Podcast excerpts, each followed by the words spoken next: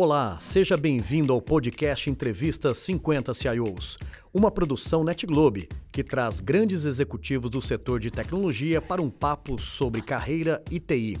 Eu sou Renato Batista, fundador e CEO da NetGlobe.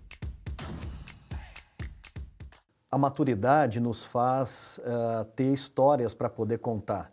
É essa frase que eu quero começar para bater esse grande papo com um amigo um amigo que a área de tecnologia me deu. E nós estávamos lembrando aqui o quanto é legal trabalhar na área de tecnologia porque não tem rivalidade, não tem disputa. O que tem é amizade e ótimas histórias. E é nesse contexto que nós vamos bater um grande papo com meu amigo Paulo PW. PW, seja mais do que bem-vindo. Prazer te receber aqui. Obrigado, Renato. Eu que agradeço o convite e fico muito honrado de estar participando desse seu projeto. Muito legal. PW, vamos dar o devido valor que esse projeto tem, que é humanizar as nossas pessoas, humanizar os nossos cargos ou aquela imagem que nós temos no LinkedIn, principalmente falando um pouquinho da nossa infância. Como que foi sua infância, PW? A minha infância foi muito boa, Renato. Eu nasci em Santos, tive o privilégio de sempre morar próximo da praia, né? Eu digo que foi uma infância livre, onde eu, meus amigos, meus primos, tínhamos oportunidade de jogar bola na rua, na praia, pescar, ou seja, uma infância muito divertida. E eu, nessa fase da vida, dei muito trabalho para minha mãe e para o meu pai, viu? Que legal, que bacana. PW, e como que foi ali na juventude ainda? Porque uma, uma das coisas da gente morar em cidade pequena é que a gente começa a, a ter a responsabilidade e o trabalho muito cedo também. Verdade. Como que foi isso com você? Ah, comigo foi, e aconteceu bastante cedo, foi meio por acaso, né?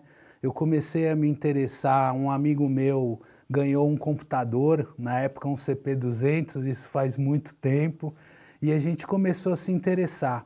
E logo depois eu tive uma oportunidade propiciada por uma tia minha uh, de fazer um curso de informática, né?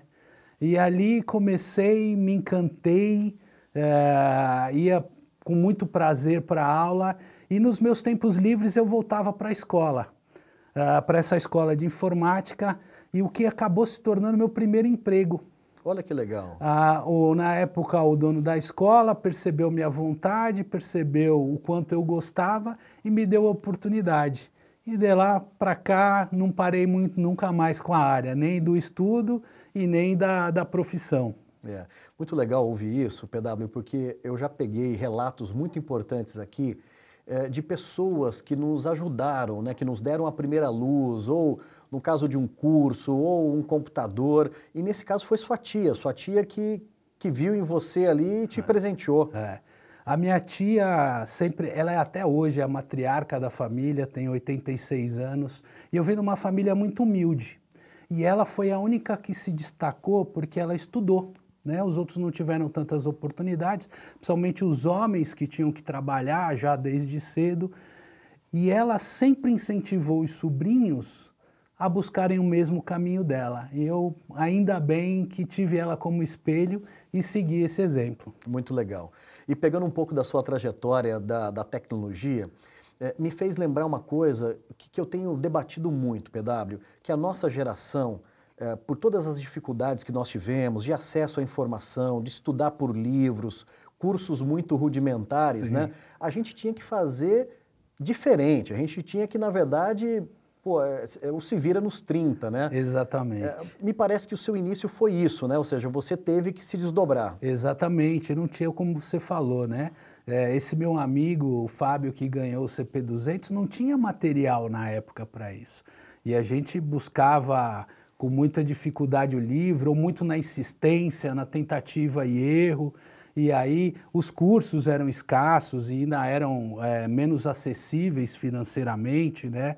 Então é uma coisa muito que nos estimulava a, a buscar o que a gente queria, né? É, para ter a recompensa tinha um esforço, não vinha com uma facilidade ou com uma acessibilidade que temos hoje. É verdade. PW, quando foi o momento que você viu que as coisas começaram a ficar sérias, né? Ou seja, que o trabalho começou a bater ali mais forte, que você já estava trilhando uma carreira, já tinha responsabilidade, ou seja, né? Você já fazia diferença né, uh, uh, para as equipes e para os processos ali? Como que foi o início? É, eu, eu tive, eu comecei com essa escola como instrutor, logo depois eu engajei, como você falou, é, quem era da cidade pequena, as cidades menores, já tinha uma questão de trabalho mais cedo. E eu fui fazer uma formação técnica junto com o meu colegial. Então, eu já ingressei, eu acho que era a primeira escola de Santos que tinha processamento de dados. E eu já fiz o colegial técnico e logo durante essa, essa formação, eu já comecei a trabalhar na área também, né? Fui programador, tinha um professor da escola que, que me deu emprego lá, e depois uh, começou a ficar mais séria mesmo depois na época da faculdade, né? Aí eu dei uma parada, me dediquei mais aos estudos, entrei na faculdade de processamento de dados e aí sim começou a, abrir os horizontes, vamos dizer, empregos mais corporativos, né? fora da cidade pequena, em empresas maiores, a, migra, a minha vinda para São Paulo, né? Eu, emprego na área em Santos era muito restrito nessa é, época. É verdade, é. PW, muito legal, né? A gente sempre vê, eu, eu sempre digo para quem me pergunta, assim, eu, eu, acho que São Paulo, né, as grandes capitais do nosso país, são cidades muito generosas, né? Sim. Você de Santos, eu de Dracena, pô, a gente se encontra em São Paulo porque ali tem a oportunidade, né? Tem que ter coragem. E, e, como que foi essa sua trajetória inicial, ou seja, no mundo corporativo, tecnologia em São Paulo? Qual foi o primeiro emprego corporativo?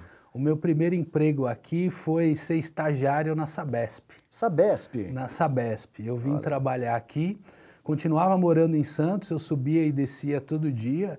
E também era uma dificuldade nessa época, porque hoje não tem a quantidade de transporte público como se tinha, né? Mas eu iniciei aqui. Foi uma grande escola para mim, foi uma grande escola.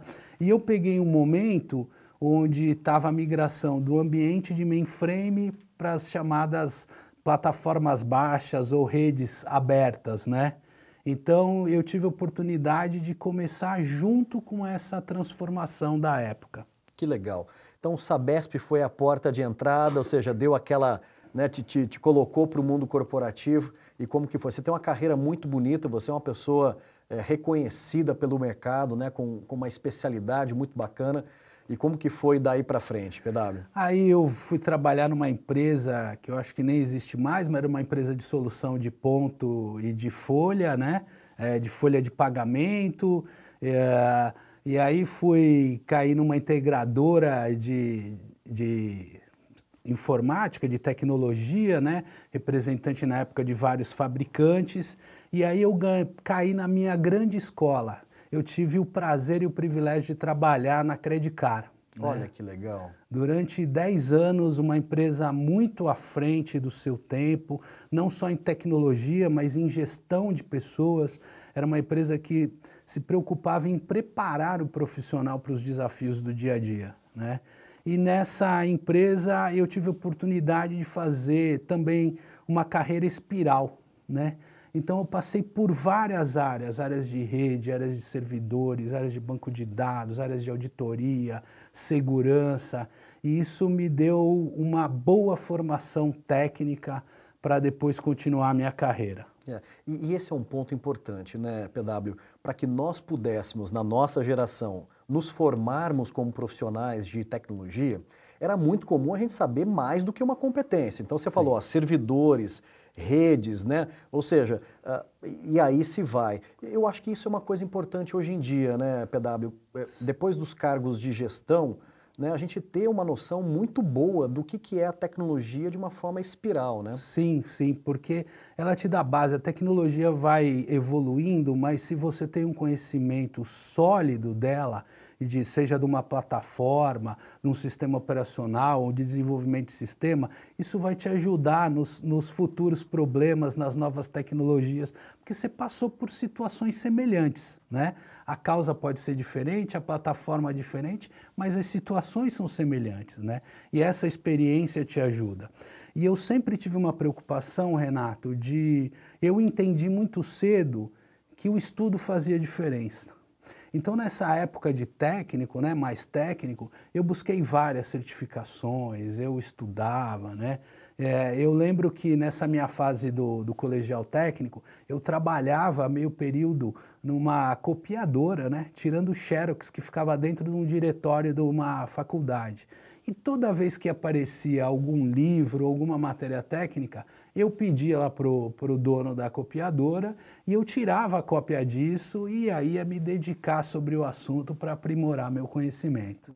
PW, a gente sabe que na nossa carreira muitos momentos de tomada de decisão. Você estava comentando comigo que você passou literalmente por um momento difícil, que te fez parar para decidir se você ia, ficava, enfim. Como que foi essa é. passagem? Eu acho, Renato, eu acredito que sempre é, uma mudança na vida, ela precisa ser muito bem analisada, porque muda a, a sua vida, de quem está em volta, dos familiares, é importante para a empresa. E uma decisão muito difícil para mim foi sair da Credicar, né?